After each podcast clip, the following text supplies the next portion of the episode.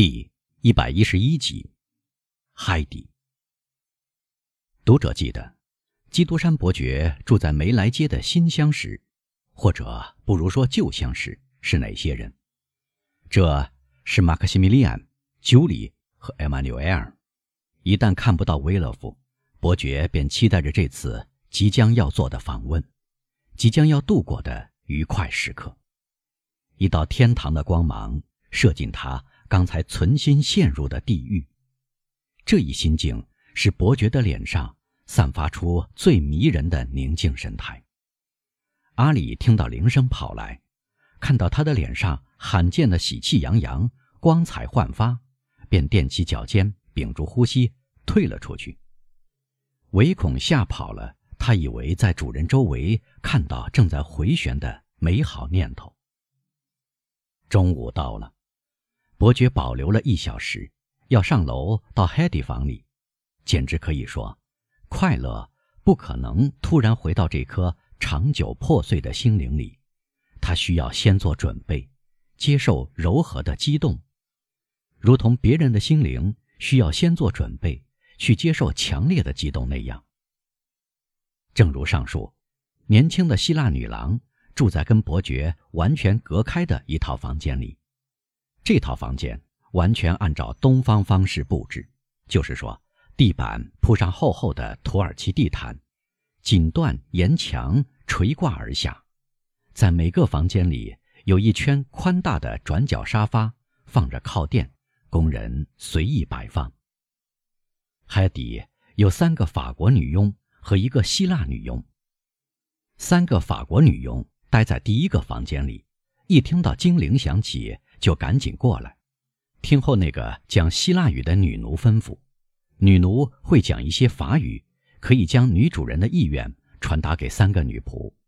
基督山吩咐过他们，对待海底要像对待一个王后那样唯命是从。年轻姑娘待在最里面那个房间里，也就是在一间圆形的小客厅里，亮光透过玫瑰色的玻璃窗从上面照射下来。他躺在地上那些绣银线的蓝缎靠垫上，半仰靠着转角沙发，头枕在柔软的弯成圆形的右臂上，而左臂托住水烟筒的珊瑚软烟管，嘴唇含住烟嘴，烟雾通过安息香溶液漱得香喷喷的嘴，他柔和的呼气，再把烟雾吐出来。他的姿态对一个东方女人来说。再自然不过，而对一个法国女人来说，兴许显得有点矫揉造作、卖弄风骚。至于她的打扮，属于埃皮鲁斯妇女那一种，就是说，一条绣着红花的白缎裤子，露出两只孩童般的脚。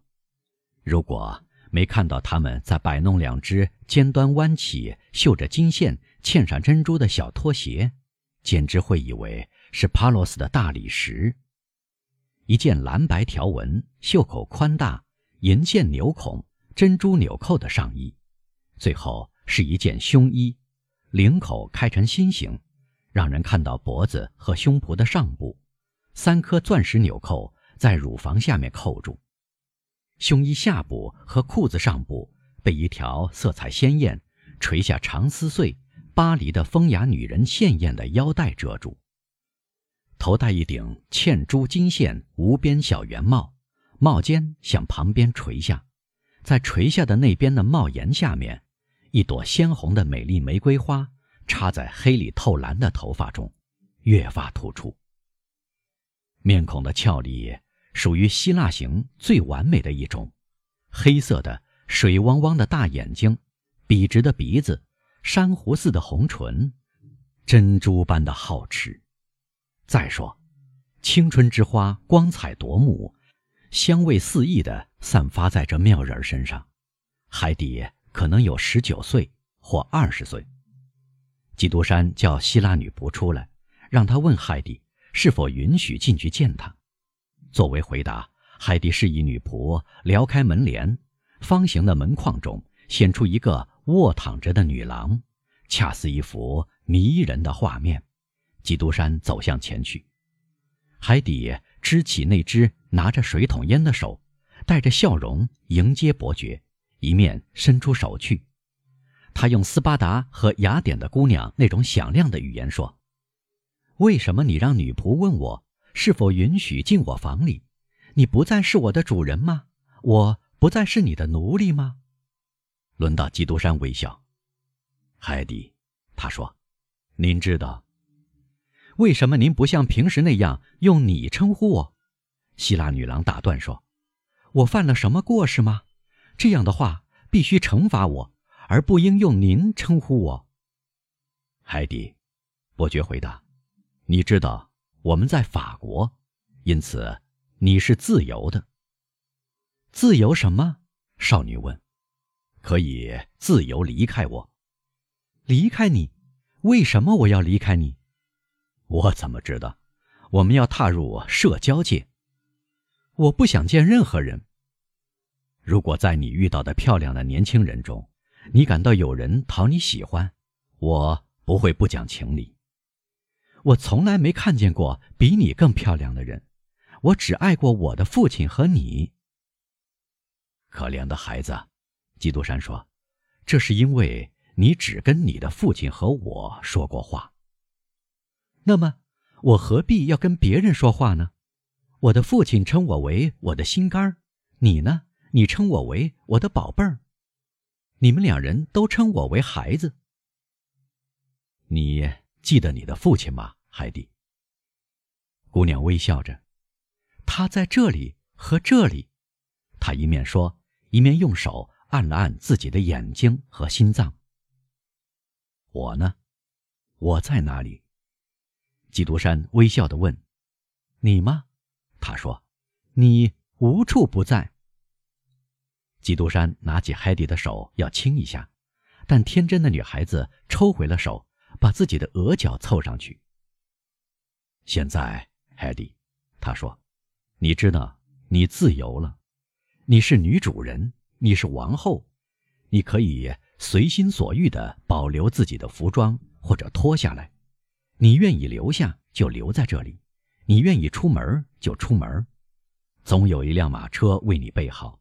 阿里和米尔托到处都陪着你，听候你吩咐。不过，我再有一件事求你，说吧。保守你出身的秘密，只字不提你的过去，在任何场合不要说出你有名的父亲和可怜的母亲的名字。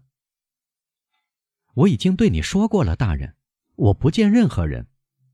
听着，艾迪，或许东方式的闭门不纳在巴黎行不通，就像你在罗马、佛罗伦萨、米兰和马德里所做的那样，继续学会过我们北方国家的生活。不论你继续生活在这里，还是回到东方，这都会始终对你有用的。姑娘向伯爵抬起泪水晶莹的大眼睛，回答说：“你想说我们一起回到东方是吗，大人？”“是的，我的女儿。”基督山说：“你知道，绝不会是我离开你，绝不是树离开花，而是花离开树。我永远不离开你，大人。”海蒂说：“因为我有把握，没有你，我就活不下去。”可怜的孩子，再过十年我会衰老，而再过十年，你还年轻。我的父亲蓄着白花花的长胡须，这绝不妨碍我爱他。我的父亲六十岁，而我觉得他比我见过的年轻人都漂亮。啊，请告诉我，你觉得能习惯这里的生活吗？我能看到你吗？天天看到，那么你何必问我呢，大人？我担心你会烦闷。不，大人，因为每天早上我会想你会来的，到晚上我会想起你来过。况且我独自一人时，我有许多往事可以回忆，重新看到远处品都斯山脉和奥林匹斯山脉广阔的图景和雄伟的天际。另外，我心里有三种。永远不会使人烦闷的感情，哀伤、爱和感激。你是埃比鲁斯的优秀儿女，海蒂，妩媚可爱，富有诗情，可见你是在你的国家诞生的女神家族的后裔。放心吧，我的女儿，我要让你不虚度青春，因为你爱我像爱你的父亲那样，而我爱你像爱我的孩子那样。你搞错了，大人，我爱我的父亲绝不像我爱你那样，我对你的爱。是另一种爱，我的父亲死了，而我没有死。你呢？如果你死了，我也会死去。伯爵带着充满柔情的微笑向姑娘伸出了手，他像往常一样吻了她的手。伯爵于是准备好要跟莫雷尔一家人见面，出发时喃喃地念出品达罗斯的这几句诗：“青春是朵花。”爱情是它的果。看到果实慢慢成熟，然后采摘的收获者，多么幸福！按照他的吩咐，马车已准备好。他登上马车，像往常一样，马车疾驰而去。